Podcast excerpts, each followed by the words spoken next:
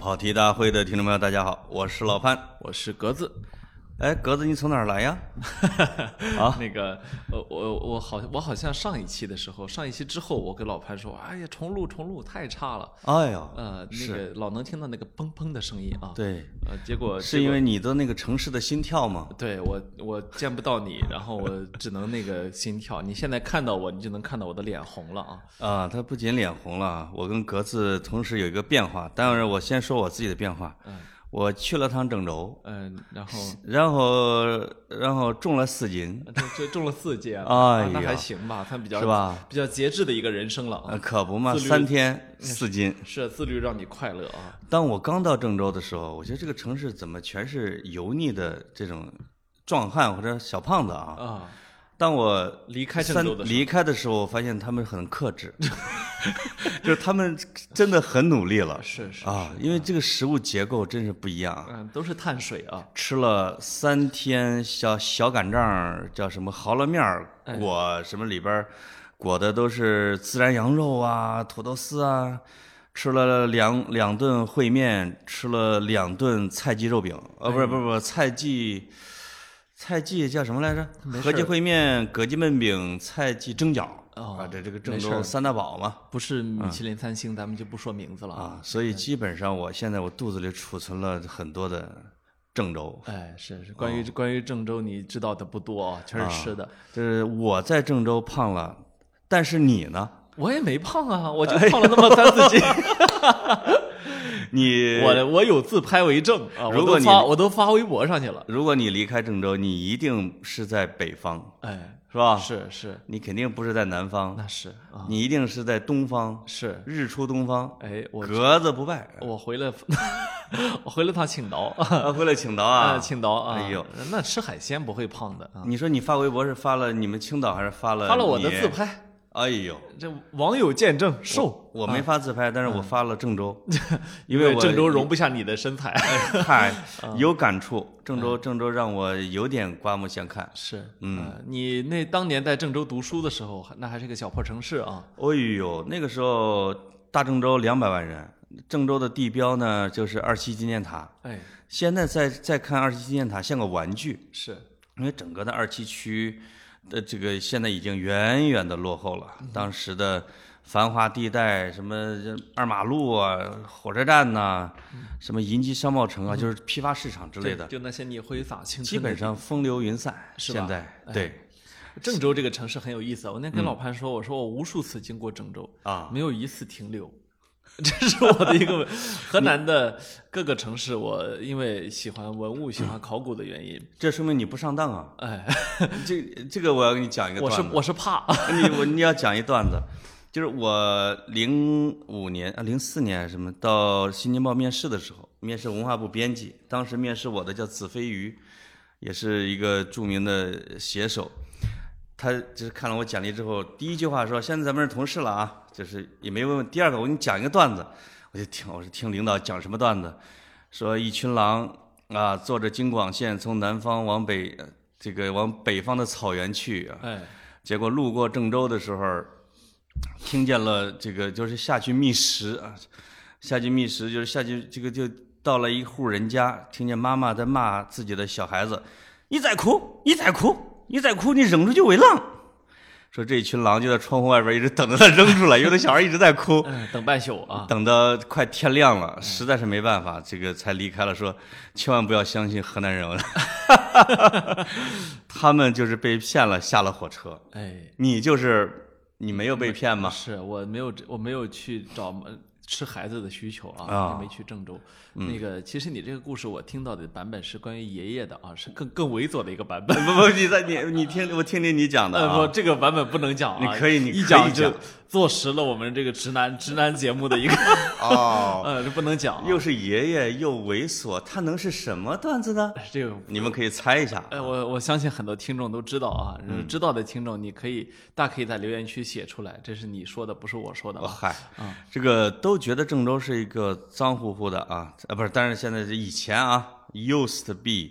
一个一个脏乱差的城市，但其实也挺文艺。我其实比较早的看一首诗叫《车过黄河》啊，其实他就是做这个类似于像京广线儿啊什么之类的。伊莎写的，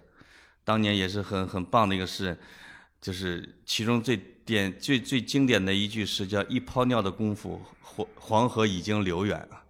哎，像那个那个意象啊， 特别郑州，你知道吗？是啊，他他说这我知道，这个时候我在车厢里，啊，我应该做伟人状啊，就是意思就是把手遮在这个帽檐啊，啊，做这个看着远方，一呃但是我这个时候正在内急，我在等着上厕所。是，但我终于冲进去之后，一泡尿的功夫，黄河已经流远啊，就看不给见 了啊。就给我给我，包括比我更年纪更大的人的留下的印象，郑州其实就是一个绿皮火车经过的城市，对吧？哎，真的是呃啊，呃，就是我们我们都是坐着坐着站票经过的郑州，对吧？那它是么一个识字，对，啊上来的从郑州上车的人就会大包小包背着，他们会有更多的站票，对会挤满。只要你经过郑州，那个车就一先吐出一去一波人，又再上来一波人，他不会少。他不一定完全是河南人，哎因为他有可能是比如说陇海线上的人，他要转到北京是吧？它是个大枢纽，对，或者是要到郑州，不是到广州什么之类的。没错。嗯啊然后那些年我们还能想到的是这个从呃这个郑州的富士康，对吧？富士对康，呃，我我们那时候呃，富士康近几年吧搬过来的，啊、啊、搬过来的，是、嗯呃那个，我记得我记得是我在上大学的时候，那时候富士康老师有跳楼的，那时候是深圳富士康，哎，深圳富士康，然后别啊敢拿郑州身上哎啊，，这个这个我印象很深，因为嗯是我的大学同学，呃，跳了，呃，不是卧底，呃哦，是卧卧底底跳卧底了嗯卧底富士 康，然后写就写出了那个《南方周末》那个叫报十三连跳还是什啊么八？连跳，八连跳，南方周末的那时候还是我差不多二十岁，然后大家在大实习的时候，然后同学们从山南海北发出来不同的报道，天哪，啊我完全想象不到那个时候的深圳富士康是四十万员工，是我们整个濮阳市市区人口五十万，我当时还在想呢，我们濮阳市的五十万的是按照警方的统计，其实每 天自杀 率比自杀率比跳楼率比要富高士的，比富士康高多了，啊比富士康啊，要啊高他嗯他他肯定是要低于社会上的自杀率的。是的但是呢，呃，这个有时候媒体啊，或者说我们一个社会思考问题的方式就是这样，就是你会盯着那个个儿大的。嗯啊，你比如说这个这个所谓的自杀，其实我小时候在农村见过自杀多了。哎呦你，知道吧？就是其实中国有一个统计，我印象中可不知道这几年有没有再统计，啊就是以前的时候，中国自杀率最高的一个群体是农村妇女。是农村妇女，对吧？是的嗯呃，基本上远远的高于农村男的，高于城市女性、城市男性。而且挺奇怪的是，他其实不是因为抑郁啊或者这之类的疾病，对，而是因为斗气。嗯，因为我我确实我没有亲眼目睹过喝农药自杀，但是我听过不少的农村妇女扬言喝农药自杀，我见以过及抱着瓶子要准备灌， 别人要拦着啊，就那种啊，不，我见过，啊，我见过。然后其中让我最深的一次是这样的，是我妈的一个就。就是应该算是闺蜜，就是说这个在村儿里面，她俩就是无话不谈啊，就是那那个那个阿姨呢，就是有什么话都跟我妈说，哎呦有什么不快都跟我妈倾诉。我妈是个很好的倾听者，对，然后那天呢，喝了药，你知道在农村喝农妇女喝了药之后是大哭大闹的。嗯嗯嗯，哎呀，很快半个村儿就围过去了，我们也就过去。哎呀，到现场之后，就那个那个敌敌畏那个味儿，我不知道你闻没闻过。我闻过啊，哎，那是那太那个刺鼻了啊，极其冲鼻子，对吧？然后我就在很近，我就哎呦，我第一次那么闻敌敌畏，然后他就躺在地上，嘴里口里面吐东西，然后在那大哭，还然后在控诉是啊，吧？在那哭啊，他受了冤屈了嘛？哎，不活了，不没法过了，这日子反正让我死啊！这这就别把我抬去医院，然后这别我别别救我什么的。哎呀，然后我后来呢？我妈就我妈就很心疼，就冲上去一边打他一边你怎么干这种傻事儿？然 后就就我妈因为跟他的关系亲，所以就这时候能看出远近亲疏来。对哦就是我妈是可以近他的身的，其他人这时候是不敢的。是是你万一把他惹毛了，他采取更极端的行为。对对对，我妈后来告诉我，啊，他偷偷他偷偷眨了一下眼睛，说我没喝，然后接着， 然后接着在那哭闹，然后我哇然后我妈这时候发现她没喝嘛，就就假装劝了几句，就说嗯哎，那抬屋里去吧， 这这给她灌点水，我这也没有往医院送。是嗯哎，就是我妈后来跟我说的这个这一点，让我印象极深无比啊，偷偷眨了一下眼睛，呃这啊是革命斗争经验比较丰富的哎啊，对而且是比较聪明的农村妇女。没错，这个我是没见过，但是我听说过，跟我关系比较近的 农村妇女，我的长辈啊，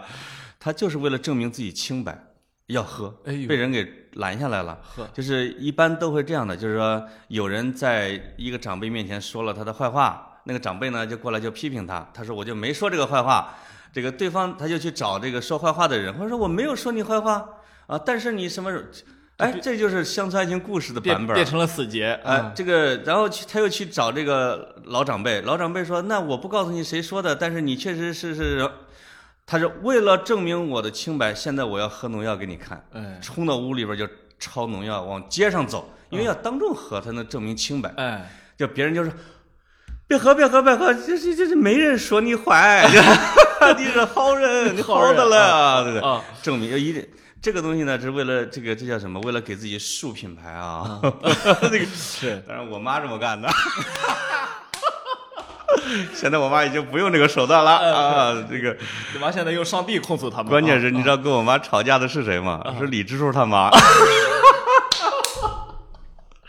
这个这反正李支书也不看，也不听节目啊。这这个我这妈也不听，他妈也不听。这节目没法录，我跟实际上，我妈跟李，我喊李支书叫叔，我哎堂叔，我妈喊他喊他妈叫婶子哎，俩人小，这个俩人就是年龄还差不多，跟闺蜜似的。啊，但是呢，这个就由于各种这个误会啊、撩拨呀、农村就没没事儿了闲呐，对吧？是跟他们俩就是跟还有一个二奶奶，他们三人就发生了这种呃《三国演义》的故事。我妈就在大街上要自证清白。 是，后来我妈给我讲的，我已经上大学了，嗯，我也没问李支书到时候那时候帮谁，但是这个我妈跟我说，哎，这个雨国啊，一攒一攒了，还想打我了。 其实那时候不大，啊我哦，我那时候可能上高中，她也就十来岁，十几岁。嗯哦是是， 啊你这个故事里面，只要把二奶奶去掉一个字，就是这个城市 故事了。是，我觉得特别逗。那现在我说我妈，她也没气了，对嗯吧？因为她已经忏悔过 了。是，啊特别在上帝面前都我都经把常事儿说想起来清就楚了特别啊。喜感。嗯，但是也有悲剧的，就是我从那小多玩了嗯的一个小姑娘，她妈给她用敌敌畏，嗯，要狮子。我们有时候你说喝敌敌畏量少的是可以救回来的，嗯说一亲到脑子里边就不行了嘛，经常会这么说。是，他妈给她用敌敌畏梳头是要狮子，结果就顺着这个头发缝啊或者什么伤口啊哎呦，就侵入了。嗯，就是当夜就不行了，就是他妈就后来就半疯了，就是、哦就是知道这个喝药很轻易，然后用药也瞎用。嗯，那个时候的农村真是就不知道轻重嘛。嗯其实这个那时候我爸有个战友啊，呃也是也是这样的，好像是回到这个呃家乡之后啊，开了个诊所，开了个诊所，呃，生意特别红火啊。嗯，有有一次有有有有一家人有小孩啊生病感冒发烧，去他那儿打吊瓶的时候啊，他儿子顺手啊。就是打小针儿的时候打错了，把 DDV 给注射进去了。哎呦喂，当场死，当场死亡。哎然后呀这个，这这也就是那个年代的农村啊，那哦家因为有五个孩子还是几个，没怎么追究责任。对，哎呦，我也说不懂，不知道追究。嗯、对对，不知道追究责任，所以因为天哪嗯因为农药太容易获取吧，所以在那个年代的农村，它扮演了一个很重要的一个角色。他干好多事儿，是，有的人好像还要嗯把农药放到某种菜里边，那稀释哈、哎，还要有人把农药稀释之后往屋里边打蚊子，是那个太吓人了，你知道吗？是什么事儿都能干出来，因为嗯它对可以获取的资源太少了。所以你知道，一个社会发达的一个标一个标志，其实就是它的细分程度。你比如说，这个我们这几年跟日本人学会了好多。嗯，你你那个，你看你看，你去那个就是七幺幺啊什么那便利店里面，你总能买到，比如说呃，衣服上有白字上如果。滴了一点咖啡啊，那拿那个小方巾一擦就没有的，是吧哦？然后嘿我具没体用的过还只说有你才用这什种么哎呦约会的时候往牙上喷一喷的什么东西，这牙会怎么着？你知道吗？就是不就是没有口臭啊，没有口 臭。 我以为牙齿上会抹上春药，有你啊，那就是我我举这例子是说啊，就这些啊都是在农村是不可以想象的。哎你农村能想象，你想你打蚊子都是用 DDV 的嘛，对吧？嗯，所以是是这样的。现在不这样了，实际上现在他们也知道这个东西的威力了。那当然，啊，那个时候我记得是造那种毒食品啊什么之类的，甚至要往里边来点农药，是什么防腐？嗯， 我去，你都不管人吃了会怎么样啊？那那我我们那时候那个什么炖鸡翅啊，炖鸡翅最好吃的是啥？放了大烟的， 哎呦，哎呦，哎呦，我直天，直到现在，你回我们老家还有人说这鸡放大烟了没？ 放了，可对能就一群虎狼就来了，也啊也不怕那过猛，出来一群瘾君子。真哎的是，。嗯你说的这个吸大烟，这让我一下又回到了我们郑州啊。这个郑州火车站曾经跟广州火车站是全国最有名的两个火车站。是，广州火车站是吸毒的，哎郑州火车站是抢劫的，哎，掏包抢劫的，但是也有吸毒的，吸毒的也打击过。这个抢劫的是最多，因为我经历过， 我的同学也经历你过。是你是打劫还是吸毒的？呃，我是被打劫，哦我是被打劫是这样的，他就会，我我大学生嘛，背着包在那儿，几个人一围你，围你，然后啥也不说，就是上下裤兜儿、褂子兜儿是摸，结果啥也没摸着，给我腚上跺了一 脚，滚吧！ 我就很生气，就是你摸不着，你就摸不着吧，你还跺我一脚干嘛？嗯，但那个时候呢，已经不像小时候上高中那么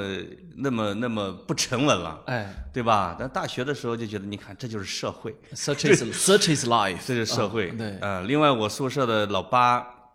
他是从周口回郑州的时候，人家说，哎，这个有录像，录像看录像啊，嗯他就跟人家看看录像吗？这、看录像有好片儿， 好片儿，他就跟人家去看好片儿。嗯坐那之后，人家上了一杯茶，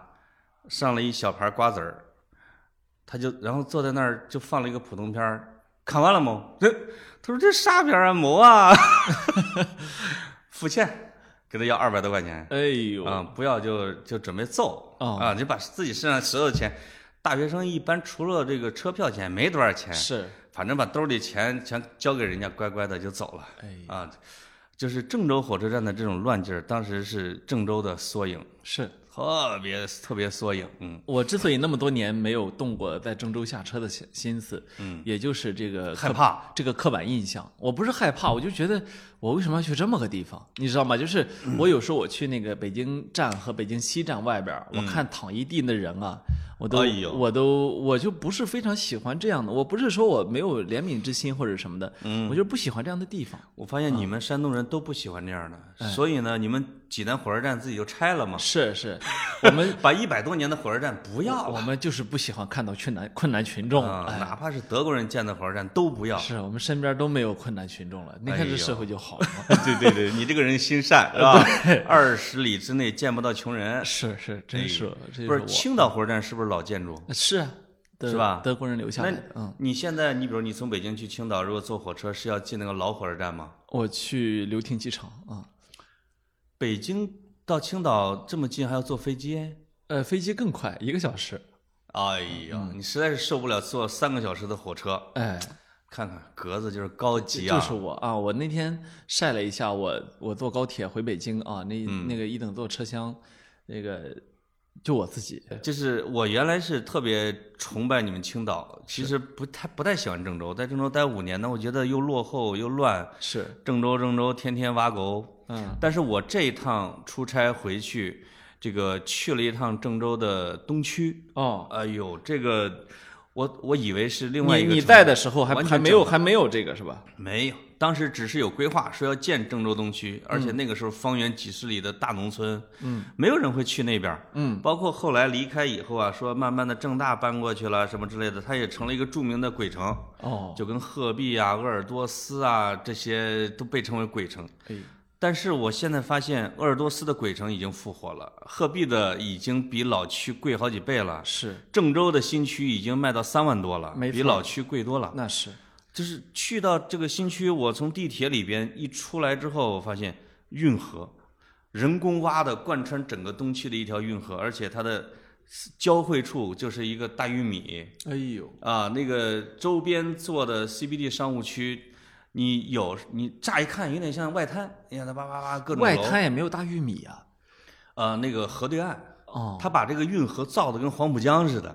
呃，黄浦江对岸我记得是浦东摩嘛摩天大楼 啊，你这摩天大玉米，呃我们这东区叫摩天小楼哦啊，没那么高哦啊，也很整齐。是但是呢，它因为你隔着水，整个的感觉比较好。是那个大玉米啊，很多人去嘲笑人家，说太土了，是河南玉米棒子。是，其实不那么不要那么说，那是松月寺塔的原型。我我才发现呢，哟我在它底下还发现它是，因为松月寺塔是中国最美的隋代的砖塔，十二楞砖塔。它这个其实是我觉得它的基础灵感来源就是应该是那个塔呵，啊，但也有一部分的变形，也这个也是大概肯定十个边儿以上的。哎，啊，所以它作为一个东区和郑州的新地标，它取代了二七纪念塔，整个的环境极其的优雅，是人少树多，是河你大。你郑州新区给了你多少钱？我我青岛西海岸新区就给你两倍了，哎呦，你们西海岸不是你们不是叫什么金沙滩、银沙滩吗？ 但是这样，当年呃，因为这些年中国的新区，我其实采访过不少。我觉得这个新区是挺有意思的、啊呃，中，国大规模的建新区，其实不是这些年的事儿。嗯，呃，一九八四年开放沿海十四城，就十四个沿海城市嘛，之后对其实呃就就开始划划这个所谓的新区了，因为那时候其实叫经济开发区是吧？对，然后再后再后来出现了所谓的高新区，是，呃，这几年呢，开始国家有这个新区，有国家级新区是吧？嗯，国家级新区很多，像成都的天府新区、兰甘肃的兰州新区是吧？嗯，等等很很多。当然，我们知道还有特别特别出名的雄安新区，但是雄安新区跟他们不是一个层层级的。雄安新区是。呃，是浦东和深圳之后的又一个新区，对吧？这这这已经不是一个城市的新区这么简单，而是一个城市了，这对吧？里边的区呢，新区它有区别，有的是高新区啊，开发区，哎对，啊啊，什么产业园区，有的是再造新城，哎对吧，是刚才你说的那个沿海开放城市的那个区啊，有点像开发区。对，我印象里边，比最早的啊可能是一造成的，可能是苏州。嗯我记得整个的，我也不知道为什么李光耀那么喜欢苏州。新加坡以当时以自己的国家之力给苏州造了一个工业园区，是其实是建了一个新苏州。没错。把跟老苏州呢就做了一个对比，而且它到现在也是全国我觉得做新城做的最好的。呃那已经成为呃一个典范了，对吧？典直直到现在，苏州工业园区还是有很强大的生命力啊。非常强啊啊这因为，GDP 远超南京。这是当年我们这个所谓的呃改革开，我们改革开放之后啊，呃那时候邓小平说是向各国取经嘛，是吧？其实非常重要的就是我们去向新加坡取经。学习因为新加坡它完全是一九六五年独和马来西亚独立之后，平地起了一个经济奇迹嘛，对吧？嗯对所以呃，我们很长时间里面，各级政府官员喜欢去新加坡学习，至少有十几年的时间啊。对其实是不是去美国学习的，是去新加坡学的。嗯没，错，所以苏州工业园区是两国合作的一个典范。我觉得倒也不是说李光耀多喜欢苏州，而是说我们拿这个来去跟新加坡进行的合作。嗯嗯，啊，当然你也能看出来，在早期没发展起来的时候，一定要把改革的实验田放在所谓的我们的东部沿海地区。对对东部沿海地区，一个是经济发展基础好，一个是人的思维很开阔，对吧？嗯各方面，你看苏州就交通也方便。哎，就一下子就发展起来了啊，嗯是还是基础好，鱼米之乡啊。那是，这这个后来它就其实影响了我们国家很多的新城的叫再造计划。那是郑州是一个，郑州是一个一开始是被作为有点偏负面，但现在越越来越来事实证明，郑州造新城是一个多么英明的一个举动。因为其实郑州原来的那个大摊饼的状态有点积重难返，就跟长庚组一样的。是，嗯，它其实你看，正好踩到了中国城镇化的这个点儿上。对中国过去这呃就是二十一世纪以来吧，绝对是城镇化飞速发展的一个阶段啊。所以你无论盖了多少房子，城市扩了多大，它都能给你填满。这也是个本事啊！这可能在全人类来说，各国政府都觉得这是个奇迹啊。对，你连我们县城，我们县城都这个都整体的，就是完全弄了一个新的。我那么老城区和新城区还还都还可以并存，还包括大同、是吧？嗯也是一个著名的典范。是。大同也是再造新城，后来这个领这个大同的领导又跑太原去造去了，造城去了是，这耿个市长啊，对这个过程到现在其实还在持续中。是呃，我记得印象很深，我二零一四年的时候，那时候去兰州采访，啊，从兰州机场下来之后，我就经过一片，你知道，呃，大西北是有很大一片那种黄色的、寸草不生的那种平地和山地交错，就你觉得很就很很绝望的那种啊。嗯，后来他们就带着我们说：“哎，我们去兰州新区采访。”我们去了兰州新区，然后就指着一片空地，就用铁丝网拦起来的空地说：“ 啊，这地方是我们的核心功能区，这地方是我们的什么区，这地方是我们什么区。”你肯定心里边在想吹呢，对你，你的感觉就是很幻灭的，你知道吗？就是，是吗？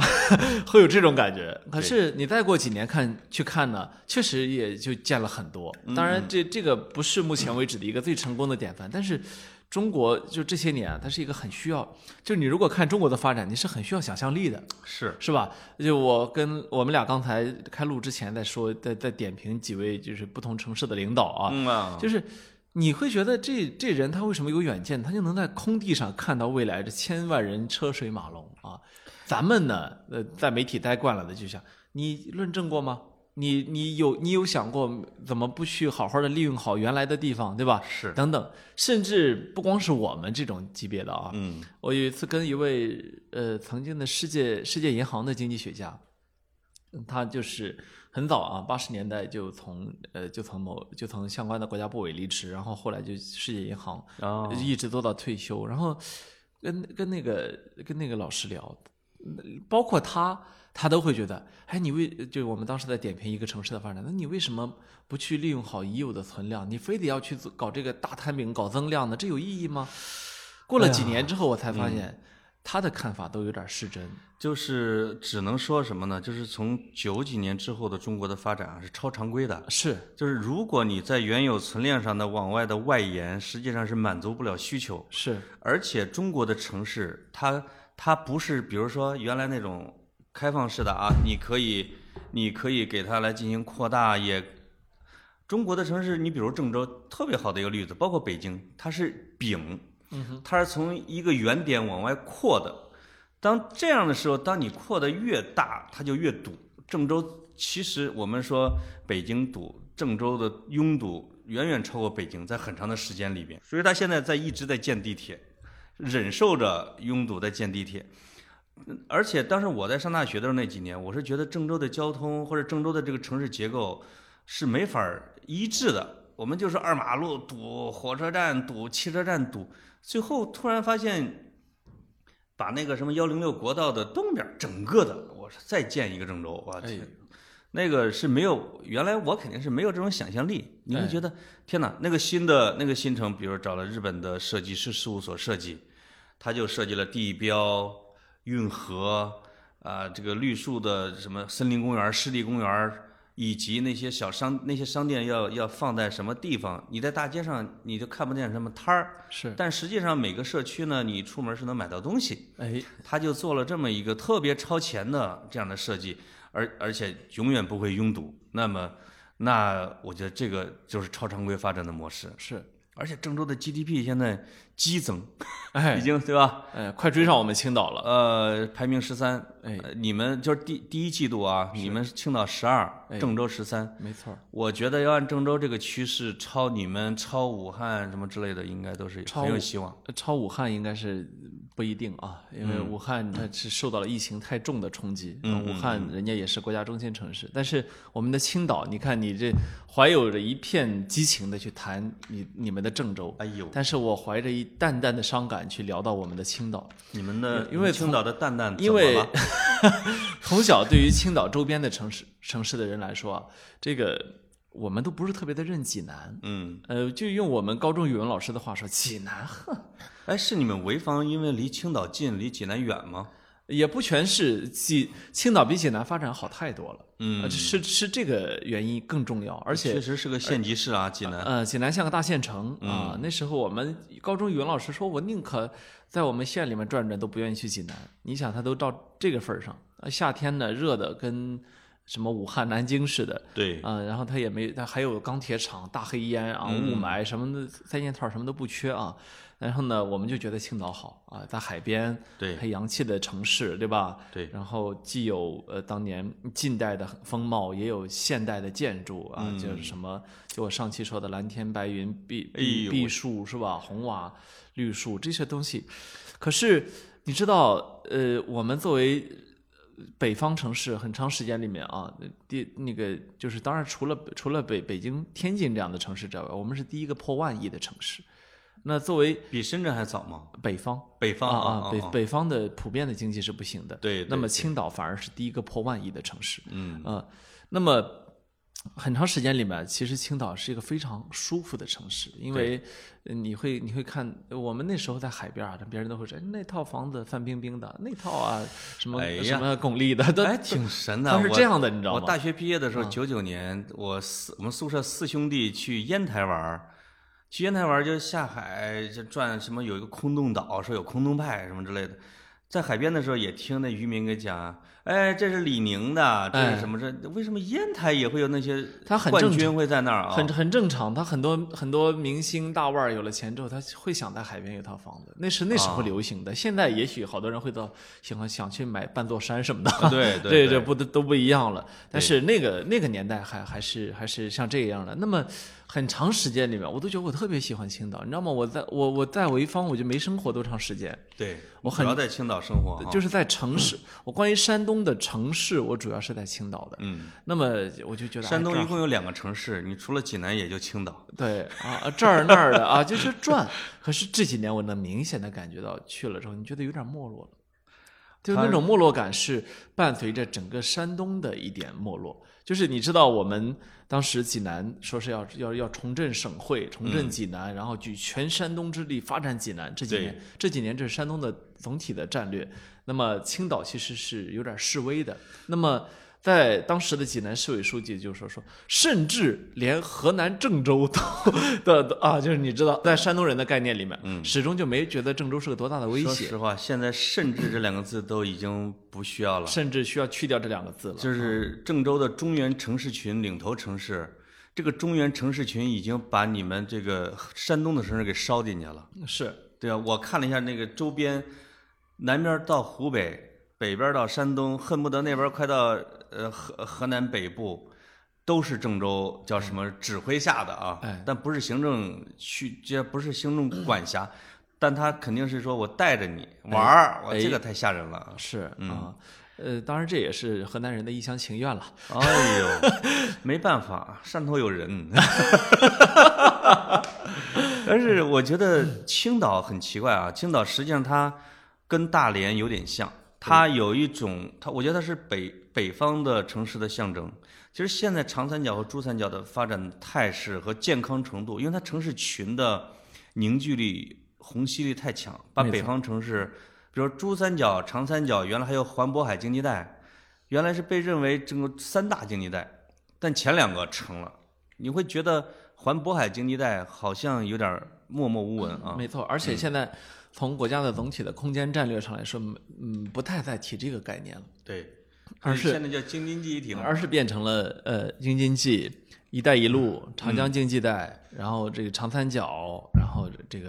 有点粤老粤港澳大湾姥姥不区，嗯疼，舅舅不爱的啊。呃，它实际上没有发展起来。那么是，我我我就觉得现在整个的山东都有这个问题，嗯就是好像有一种，呃当然我我们听众啊，有一些东北听众特别敏感啊哎呀，直到现在还有一还有东北听众追着我们那一期东北地图炮过来开骂还有给我微博私信说你你你能不能把那一期给删了？啊，还还那么热爱东北的这个人，我还是挺感动的。是对，然后这个给我们节目打一星啊，这 啊，那么多人都离开东北往海南跑。这位这位年轻人，当然我不知道他在哪儿啊，哎但他这么热爱东北，是，我觉得东北很有希望。哎，但是我还是要说，呃就是山东这么下去有，有有东北化的趋势，嗯就是这是让山东很焦虑的一点啊。呃，你你你为青岛担忧，实际上大连这个城市已经不仅仅是担忧的问题他不需要 担忧了，啊！我跟大连人在聊天的时候，大连人已经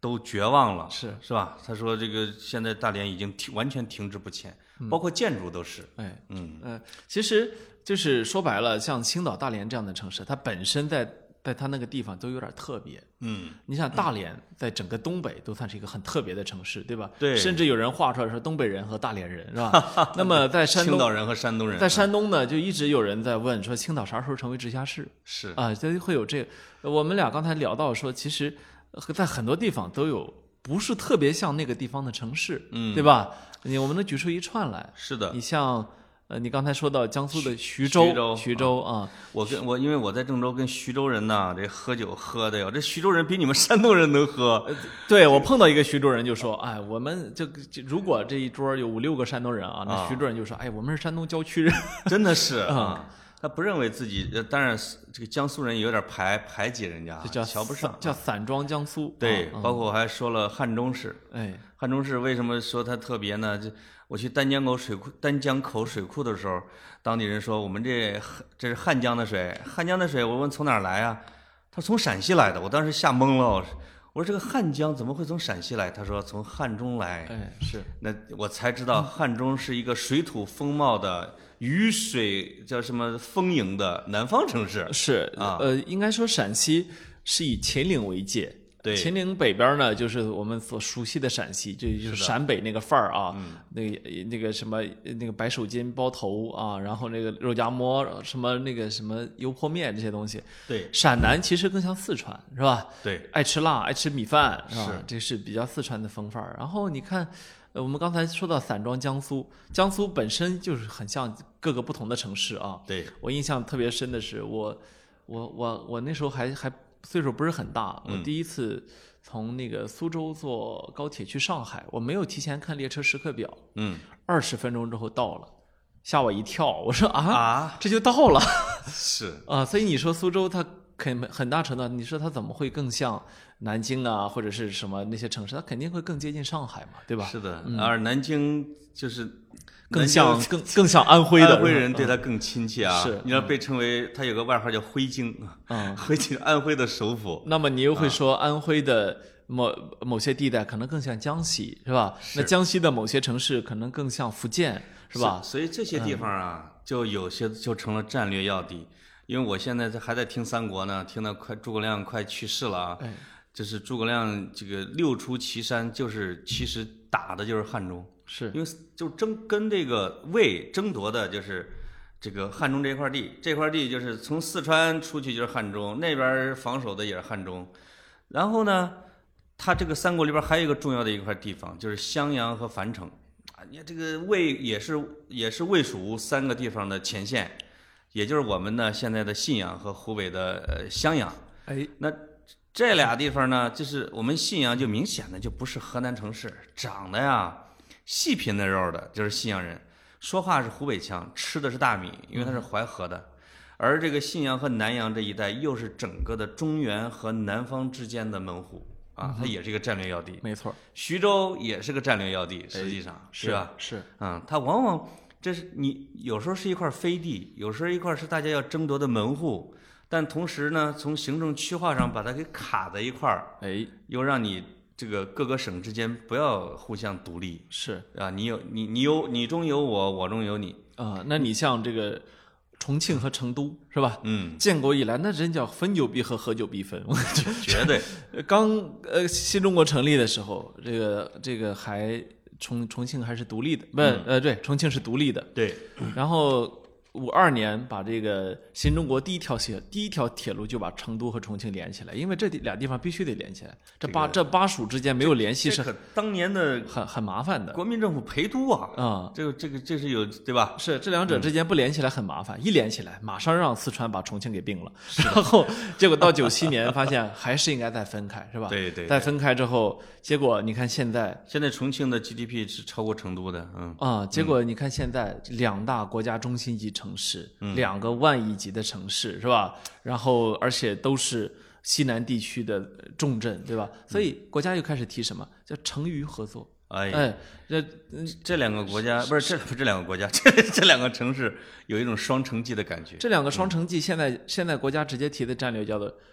叫做成都东进，重庆西进。哦，就是说什么呢就把中间的落后地带给连起来了，哦因为成都在地理上在重庆的西北角，嗯，所以你往东走一步，我往西走一步，咱得再合作起来。就是哦现在，就是这又成为肯定是下一个很重要的空间战略了啊！对，你会看到，你会看到，包括为了，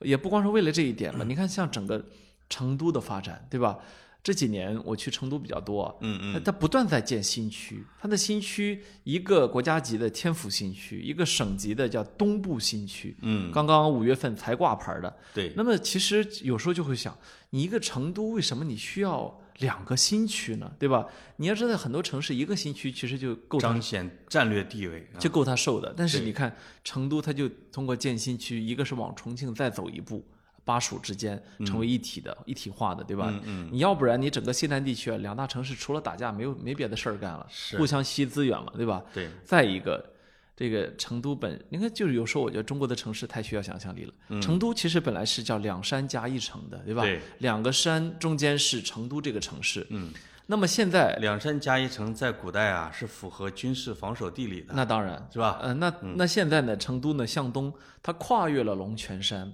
直接把那个资阳市下面的简阳市，嗯啊、合并，直接并过来啊。哦，然后就等于呢，现在就现在呢，龙泉山在未来的成都呢，会变成成都的市中心，嗯就是成都的市中心将会是一座国家森林公园。哎，然后呢，西边呢是成都的老城区啊，南边呢就是国家级的天府新区，但东边呢就是所谓的今天刚刚挂牌成立的天府新区，哇，这个不是不是东部新区。嗯，那么你会看到它会变成一山带两翼，是吧？城市整个格局都变嗯我掉。觉得成都是不是有点过了啊？怎么比我们郑州还大？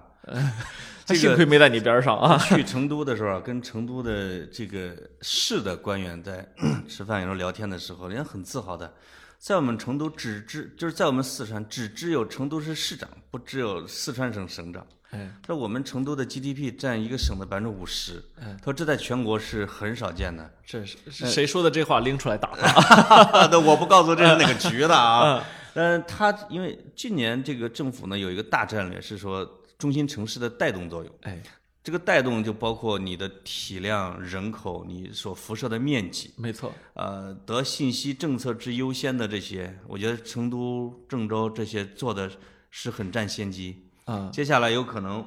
像西安，但西安是很奇怪的，就是给了那么多的重视，我认为，但是没再发展好，肯定有人为因素，对吧？啊、但是接下来这些年有可能，如果你想买房，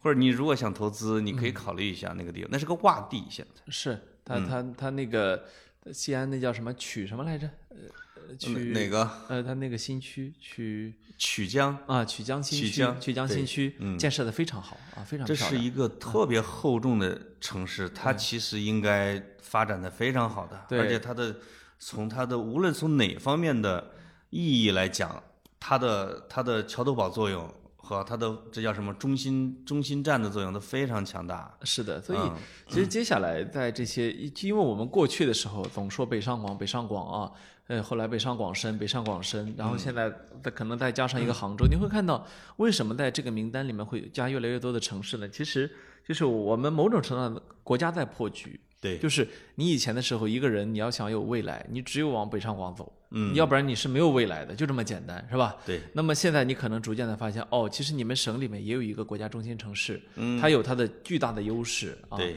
你在北京能够体验到的大部分的东西，你都能在那里享有，是吧？基本的公共服务啊，对然后城市的便利性啊，城市的发达程度啊，甚至很多很多。当然有北京、上海永远都要都有它不可取代的地方，对吧？嗯它永远都是我们政治、经济、文化、社会交流的最前沿，是吧？但如呃如果你想见到比尔盖茨啊，如果你想见到伊隆呃呃伊隆马斯克，如果你想见到 Tim Cook 是吧？你可 那能么你去上海吧，如那么你可能在在北京的概率要比在成都呃大十倍啊，但是。但是呢，你你你的生活不只有这些嘛，对吧？你你的生活其实更大是一日三餐啊，是你的工作，是你的孩子的教育，是医疗。但是说到教育和医疗呢，可能这时候北京、上海的优势又集中的体现了出来啊。呃，这个有时候这个集中体现在什么呢？就是呃，两年前呃，科技部下边出了一个什么，就是中国呃呃独角兽的名单，哦，独角兽名单应该是两百个名单吧，其中大概六七十个是在北京，是，啊，上海可能占那么二三十个，深圳占一部分，剩下的你比如像成都两个，山郑东州好像一个，山东没有，山东没有。对，当时好像山东自己就反省了。是，呃，我现在我突然想起来，你们这个青岛，青岛的落寞一部分是山东整体的有点拖累，其实另外一部分有可能是中国的产业调整，因为中这个青岛最牛的那几个企业，海尔还有什么奥克斯空调、海信、海信。青岛啤酒，啊就是是白色家用电器最在全世界最火的时候，你们青岛是最风光的，对吧？包括双星鞋啊，那那个是一个整个的叫产品的呃阶段，哎，但后来你会发现互联网这一大波潮流的时候，青岛落后了。是你只啊能你呃，所以我那那次我记得我也讲过，我说山东其实应该瞄着成为中国的德国来去建设，真的很有可能，啊，但是呢，呃，让人觉得非常遗憾的是，这个官本位的思想啊，会让这一步会大大的受阻。就是你要成为中国的德国，也不是说你只有傻大黑粗能成 为的。德国是有具德国的工业实力是非常细致的，是非常强哎，你悍的啊们。嗯是你们青岛的友好城市有德国的吗？我觉得应该有吧。呃，我我我也感觉我没有去查这个问题啊毕。竟你青岛是德国给孕育的，我觉得。嗯、某种程度上说，它确实是在在那个在那个年代起来的一个城市啊。你有没有给青岛市长说你这个想法？哦就是做呃青岛做中国的德国，我连居委会主任都不认识。啊你也不行 啊，你我你我够不着上头啊！我补中用， 我补中用，我没他 好吗？哎，对对对对嗯对，这个我们老家老说你要够着上头，你给我说说话儿， 对吧？没够着吧？ 呃，我经常回去就是，你给我报道报道这这个，我那就那个什么，那个门口那条路怎么老不修？嗯，对，啊，我这说也只能起这个作用哈。是嗯潍坊电视台又不要我，那不赖我呀。啊是，确实是在新的世界工厂的那个阶段，包括互联网经济，包括电商，这些把我们是一个都没跟上。啊啊嗯深圳、杭州甚至成都这些地方给捧红了。是，嗯，青岛确实是有点落寞。嗯，我这时候又要说一个甚至了，嗯甚至贵州都在大数哎据发展上远远的甩开了山东，对吗？贵州，贵州真的是一个明星地方，现在嗯啊是嗯你的苹果的 iCloud 都是贵州云上贵州提供的服务。啊呃，这个桥修的海拔落差最大的是贵州，哎，这个是吧？那个那座桥我去过，啊，就是经常会在山，就是这个桥是水平的，但是底下的山谷是起伏不平的。没错，你开着开着，一朵云就把你的车给你盖住了，是这个是一个魔幻魔幻的地方。啊，很美。所以有时候我 我也在反思，其实呃这个一个地方的发展，有时候就是十年八年的事儿。如果你去看呃 GDP 的话，你有我记得微博上曾经有过一个视频，就是关于、关于整个大中华地区的 GDP 的一个一个一个这些年的走势。就一开始的时候很明显，最上面就是台湾、香港，是吧？对然后下面就是后来呢，呃，你知道在台湾、香港在最上面的时候，大陆的第一名一度是山东。啊、哦，一度是山东哎的。呦，一九八四年、八五年的时候，中国 GDP 是第一名是山东，嗯嗯，然后从那个时候开始就开始了开挂一样的一个进度条啊。对到后来你会发现，呃，就我们我们有有很多很多的城市，呃，不，那个省份甩开了台湾，甩开了香港啊，甚至我们已经现在一个城市能匹敌一个了，深圳已经超过深香港圳了。嗯深圳其实甩开香港好几年了啊、但是我我印象特别深，我那年去深圳采访，深圳的有有关的政府的官员就说说，其实我们今年 GDP 超过香港了，但是嗯呢，我们不把这个当一个宣传点，压抑了一下，啊啊我们我们不把内这心当的喜悦，不把这当宣传点啊。对嗯我哎，我觉得也说的挺挺有道理的啊，肯定还是很务实的，再发展几年啊。嗯呃，他的眼光可能瞄准的不是香港，对，对吧？啊，那因个为湾区是大湾区的发嗯对展不是要互瞄准相的对竞争，象嗯不是香港，对，不是互相竞争，是这个大湾区怎么融合起来啊？对，呃，我们我们看到的的确确就是这些年我们 GDP 一路狂飙，对吧？可是，呃，在这个大家共同狂飙的过程中，还是有很多的失意者和很多的得意者啊。对，就是有的时候，你真的，呃，我记得曾经那时候有一个有一个领导他，他的那个接受我接受我们媒体的访谈的时候，他就他就说说，呃，其实其实未来这三五年很重要很关键，一一旦走错了，就就真的都完了。对，哎，就是他那种紧迫感，他过了几十年，你重新看人家，你会觉得，哎呀，他当时那么紧张干嘛？后来发后来发展那么好啊，哎，对可问题就是在于人家就是因为有这个紧迫感才发嗯展那么好的，对吧？每年都说啊，嗯说明年将是最什么呃命运攸关的一年。没错儿啊，就是嗯这这领导眼光好嘛？他踩着钢，他知道他踩的是钢丝，嗯只是说你普通人你不知道，你其实你你也在钢丝上面啊。是的，你知道怎么学我们郑州吗？现在这个我们河南不是从上海派去官员吗？哎，呃，这我们经常这，我看有时候在新闻下边会有评论，河南网友傲娇的评论，要不你也找个上海 的，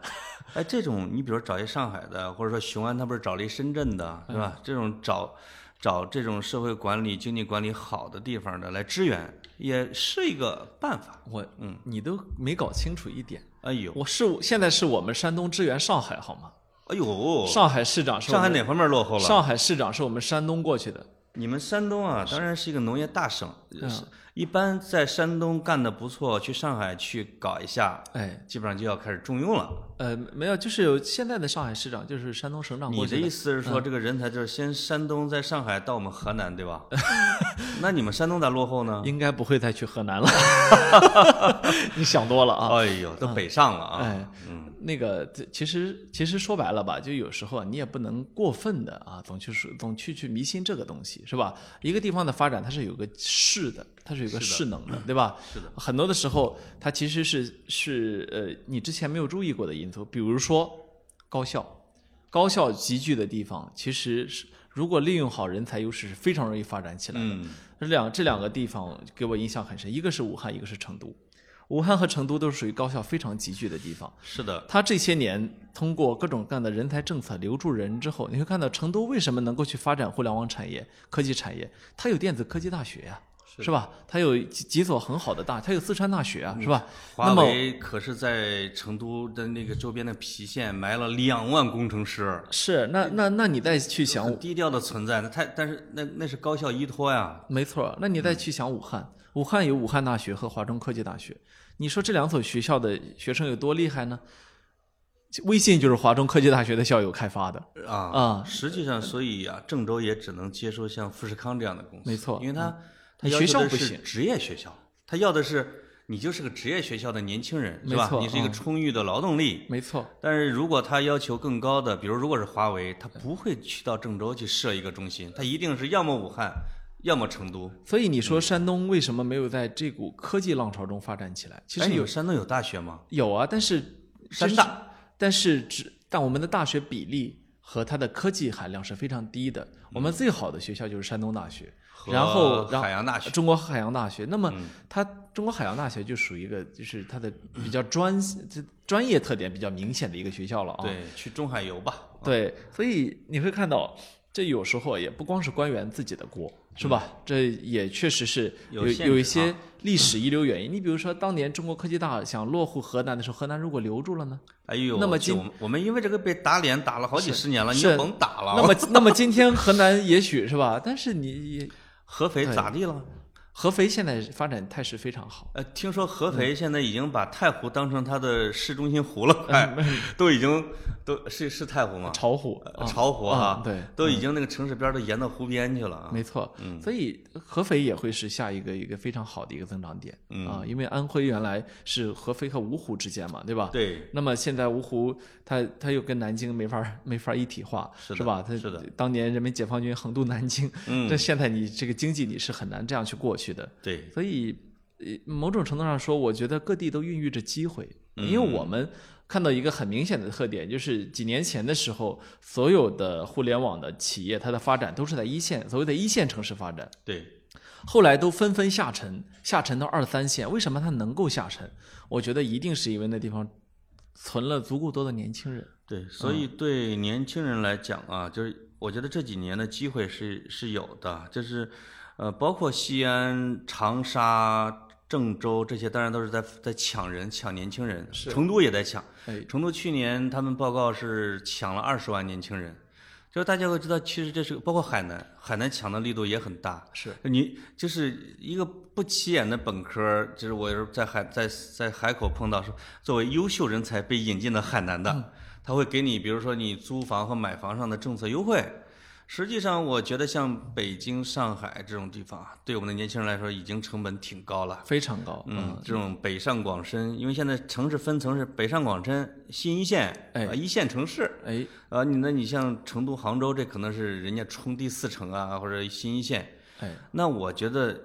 成都、重庆、杭州、武汉、郑州这些地方是你可以去选择的。是以嗯前的时候，我们其实去、去去对标美国，说其实美国的年轻人不需要都去纽约，是吧？对因为因为他也呃，那那也不需要都去硅谷，因为你嗯会看到很多城市都发展的非常好，它各有特色。后来他们去了加 州，加州真的 GDP 第一啊。对，那么其实现在你看，呃，中国慢慢的发展起来之后，我们也出现了多点开花的这样一个态势啊，我觉得这这个挺好的。其实仅仅十年前，大家还没觉得会这么破局，是吧？是的嗯现在破局破的还是还是挺挺有潜哎力的。呀，说到这儿得问一下，这期节目到底谁给我们赞助植入啊？是我我们说了那么多地方啊，全是好的。哎，除了我山们的地东，除图了炮简直我除们除除了山东想打死我之外， 别的都还 可以、我啊。们叫地图按摩， 现在不是地图炮了， 对吧？抚摸郑州。呃是我有一个哥们儿，发射爱心散弹炮啊！ 对，我有哥们儿原来河南日报就跟我一块儿广告部的，就是你没咋地，哎这几年突然火遍郑州，叫瓦尔特抚摸郑州，自己起了个 IP，啊哎呦，呃，讲郑州美食啊啥的，就是这个抚摸，它就是全国都在用这个词。哎，我是们我们今天聊的像是抚摸每一个城市，哎，嗯，因为确实我们发现的啊，从开发区什么再造新城开始，就至少在城市布局的这一块儿，我觉得近十几年来做的是不错的。是我也一直有一个愿望是什么？就是我一二十年曾经去过的很多城市，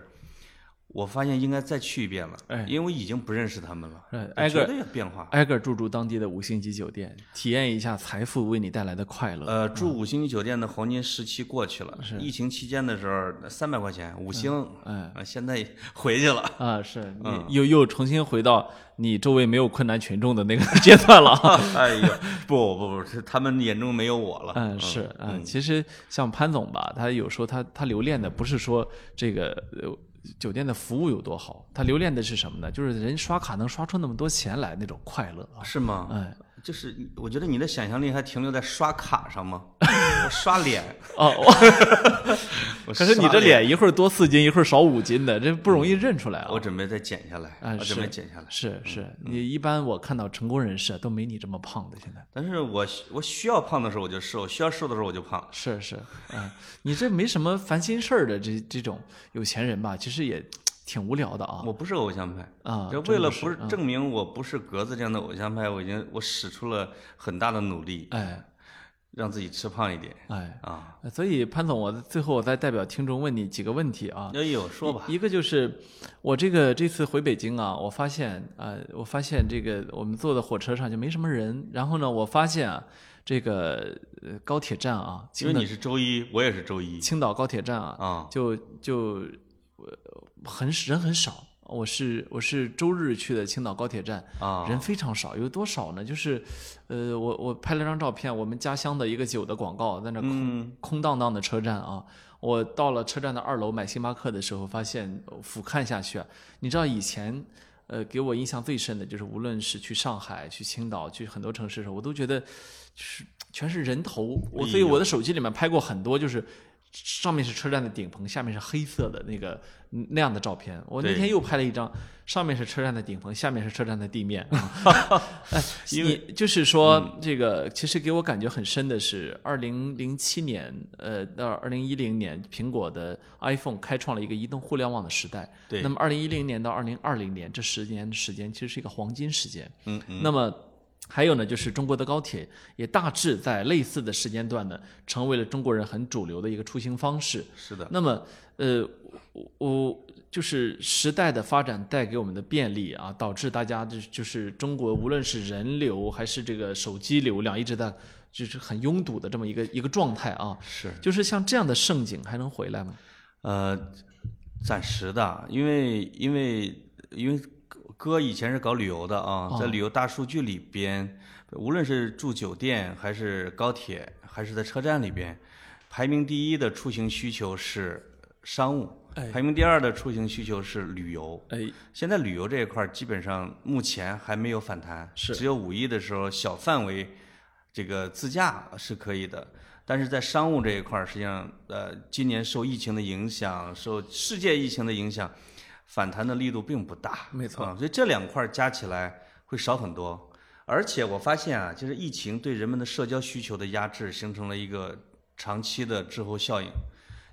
很多人其实对走亲访友、吃饭回家已经失去了很大的兴趣。我现在有点以邻为壑，你知道吗？啊我现在见见了谁，我都有点想躲着他。嗯，对呀、所以哎有些人说能不回去不回去，能不见人不见人，就他就形成这么一种习惯。因为你知道，二零零三年的非典其实没有给我们造成这样的效应，嗯对因为非典是忽然之间消失了。是的，那么现在我们知道，新冠不会忽然之间消失的，它是这么一个一个一个冠状病毒，对吧？嗯对它确实很威力很强。嗯，那么同时呢，就是疫情忽然让我们开始重新思考我们我我们的社会、我们的关系，是吧？因为长时间的隔离也让大家都多了一点思考的时间，哎以呀，嗯及对我们造成了冲击。所以我问你这个问题的时候，我其实是有担忧的，嗯，就是我有点担心的是，其实我们回不到过去。呃，我自己个人的判断，在未来的三年可能是世界经济的一个低潮期，包括中国。没错，就是我们过去，你看我的朋友圈啊，我经常一看啊，这个朋友在玻利维亚啊，那个朋友在巴厘岛是吧？那个在同朋友在巴黎，就是，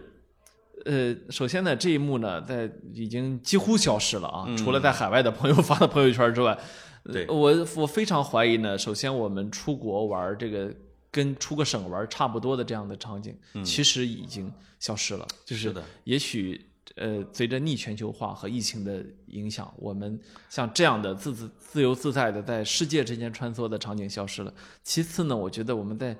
城市与城市之间，嗯，好像也没有过去那样的一个活力。呃，这这个我们经常叫景气指数啊，景气这两个词挺有意思。它一方面是实际的经济表现，其实一方面是你的心理、你的未来的心理预期。没错，如果你对未来的预期不是很好的情况下，你的钱是一定不会随便扔出去的，那当然，对吧？原来大家会觉得我出趟国，我去趟日本就买个什么东西啊什么的，现在这个钱我要留着，啊我留着搞教育，我要这给孩子上学，我要留着防老，给我给医留着院这个，啊啊，他就会把它给放在一个必须支出的这一块儿里边去。是那你整个的经济活力和第三产业实际上是会下降的，是旅游尤其肯定会受到影响。嗯但是低成本的旅游呢，呃，近郊啊、自驾呀、国内啊，也许有人也这个旅游行业会比较乐观的说，也许把国际游的钱啊转到国内游去了呢。那我但愿吧。嗯，是，所以呃，我们还是回到原来刚才说的发展的问题啊。嗯，也许啊，在在这里说这个问题啊，也是像我这样的媒体人啊，嗯，一目光太短浅，对吧？哎也呀也许过了那么一呃一两个月，一切都回来了，对嗯吧？然后就像我们过去没有看到新区带来的庞大的机遇一样，我们也许没有看到疫情之后的这种可能的反弹，但是，呃，我现在我其实是有一点点的悲观。哎呦，我原来是呃其实挺是这样的啊，我最早是挺鄙视格子的固定工资的啊，就是我这种人，是嗯我们这经济活力一来，那钱刷刷的。 后来疫情一来啊，我们特别羡慕你这种领死工资的啊、嗯这个一个月就那一点点钱，结果不断对儿，就就吓得我赶紧找个工作要上岗的嗯是啊。我是我是希望未来经济得赶紧好，是，嗯，因为你现在我工资比你还低，你知道吗？我白面，我白面馍就我白面馍就馒头吃了十年，你现在知道啥味儿了？ 你对你吃了没面，我现在吃黑面馒头，你知道吧？ 是，嗯呃，在潘总的这个概念里面啊，一个月十万块钱是低于一个月五千块钱的，这没什么啊，这没什么啊。是，刚才你一说的时候，又让我想起了你我都认识的那个 找我借钱的人了。 哎呦，我天哪！太惨了所以希望经济啊赶紧恢复。哎，我们改天啊，专门就开一期聊聊疫情期间我们的惨 朋友， 惨朋友肯定听经历不少啊。哎，嗯特别有意思。嗯，好嘞，好，啊到这里，拜拜。拜拜